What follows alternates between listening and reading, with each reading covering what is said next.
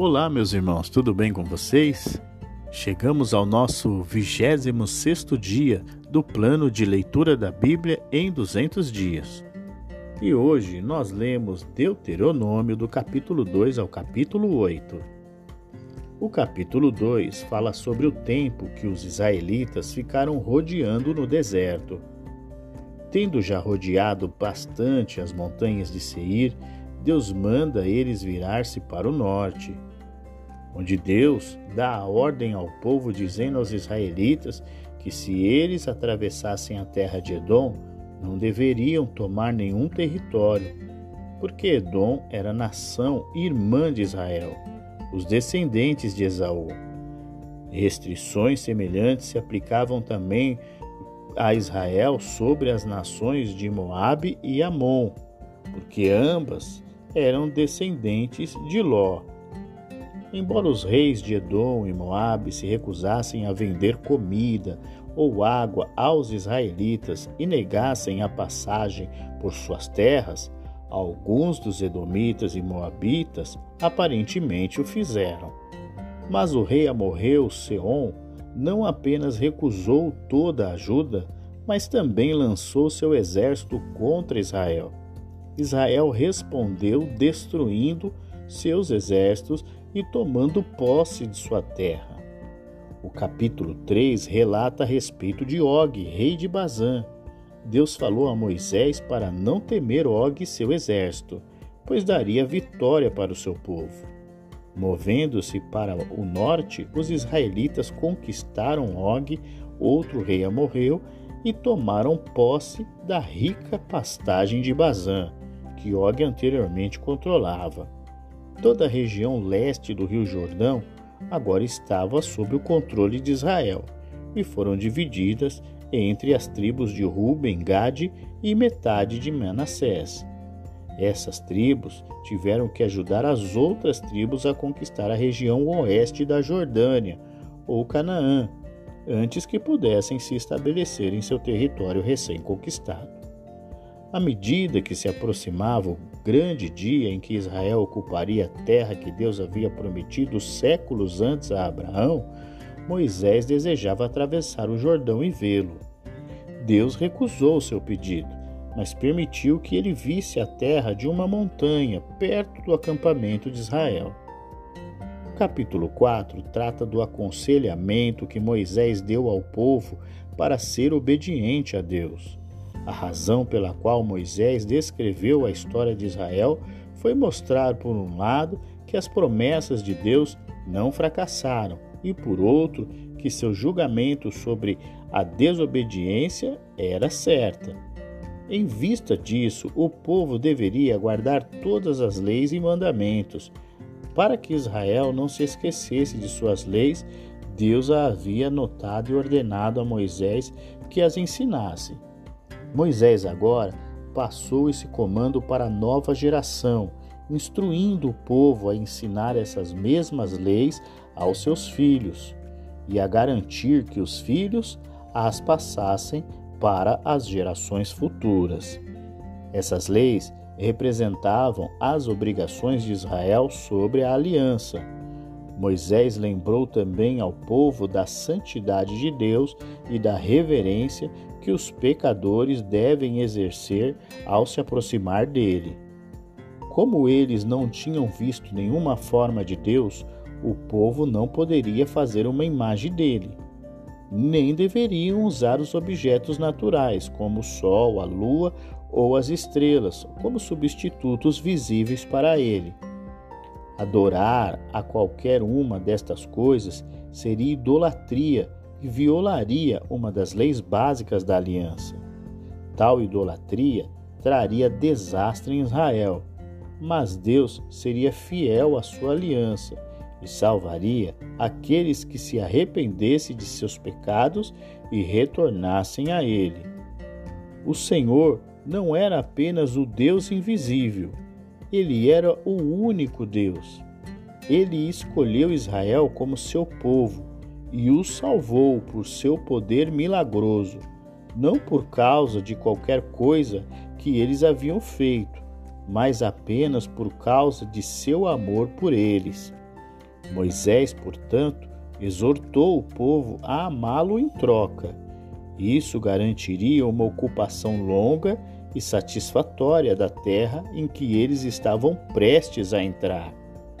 Moisés então estabeleceu três cidades de refúgio na área já estabelecida a leste do Jordão. Mais três cidades seriam estabelecidas mais tarde a oeste da Jordânia, após a conquista de Canaã. No discurso acabado de concluir, Moisés descreveu as relações de Deus com Israel no passado e, com base nisso, pediu que Israel fosse obediente no futuro. Ele agora convocou uma segunda reunião e desta vez para renovar a aliança no sentido cerimonial, mas no sentido prático. Ou seja, ele despertou o povo para as suas responsabilidades sobre o pacto. Ele recordou os eventos em que a aliança foi feita no Sinai. O capítulo 5 fala a respeito dos dez mandamentos. Portanto, Moisés repetiu os mandamentos básicos da aliança, que eram os princípios pelos quais a nação deveria viver. E ele deu aplicações detalhadas desses princípios, pois afetavam a vida cotidiana e os exercícios religiosos das pessoas. O capítulo 6 trata do poder do amor. Não importa quão forte seja sua determinação em fazer o que é certo, porque as pessoas não seriam capazes de guardar a lei de Deus a menos que primeiro tivesse um amor forte e genuíno pelo próprio Deus. O amor por ele daria a eles o poder interior de seguir os seus caminhos. Além de guardar os mandamentos de Deus, eles tiveram que ensinar seus filhos a fazer o mesmo. Assim, o ensino da palavra de Deus aos filhos deve ser uma dedicação diária dos pais. Mas o propósito da instrução bíblica pelos pais é ensinar os filhos a temer ao Senhor e a servi-lo de todo o coração. Deus amava Israel como seu povo, especialmente escolhido, e queria que eles o amassem em troca. Deus não toleraria que o povo de Israel, em sua prosperidade, se esquecesse dele ou se afastasse para seguir outros deuses. O povo, por sua vez, encontraria sua plena satisfação caminhando humildemente diante de Deus e cumprindo sua lei. Os poderosos atos de Deus em nome do povo israelita no passado era para o bem deles, e o seu desejo de que eles cumprissem sua lei no futuro também era para o bem deles.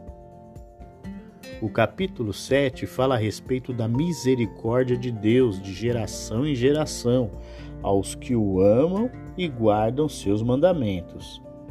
A responsabilidade de Israel era destruir o povo de Canaã, juntamente com tudo que estava relacionado à sua religião, para que nada permanecesse na terra que pudesse corromper o povo de Deus ele mesmo derrotaria sete povos mais poderosos e numerosos do que os israelitas. São eles os heteus, gigazeus, amorreus, os cananeus, os perizeus, os heveus e os jebuseus. Ser o povo escolhido de Deus não era uma desculpa para poderem fazer o que quisessem, mas era uma razão para evitar a corrupção e serem santos.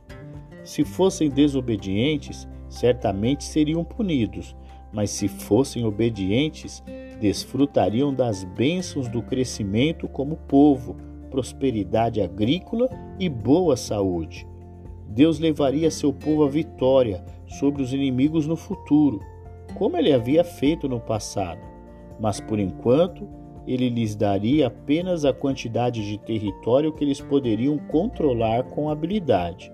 À medida que seus números e necessidades aumentassem, ele os levaria a mais conquistas e expansão, mas em todos os momentos eles tiveram que conduzir suas guerras de acordo com as leis de santidade de Deus.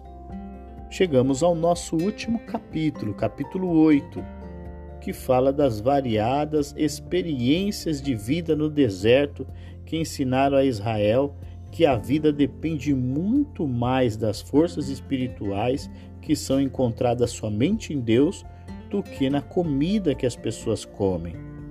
Os israelitas deveriam ter isso em mente quando se estabelecessem em Canaã, uma terra rica em recursos naturais. Eles deveriam temer a Deus e agradecê-lo pelas bênçãos conquistadas e não achar que tudo que haviam conquistados eram pela força do seu próprio braço. Se na prosperidade deles se esquecessem de Deus e ignorassem sua lei, ele os puniria como puniria os cananeus diante deles. E assim nós encerramos o nosso 26 sexto dia do plano de leitura da Bíblia em 200 dias. Um grande abraço a você e até o nosso próximo episódio.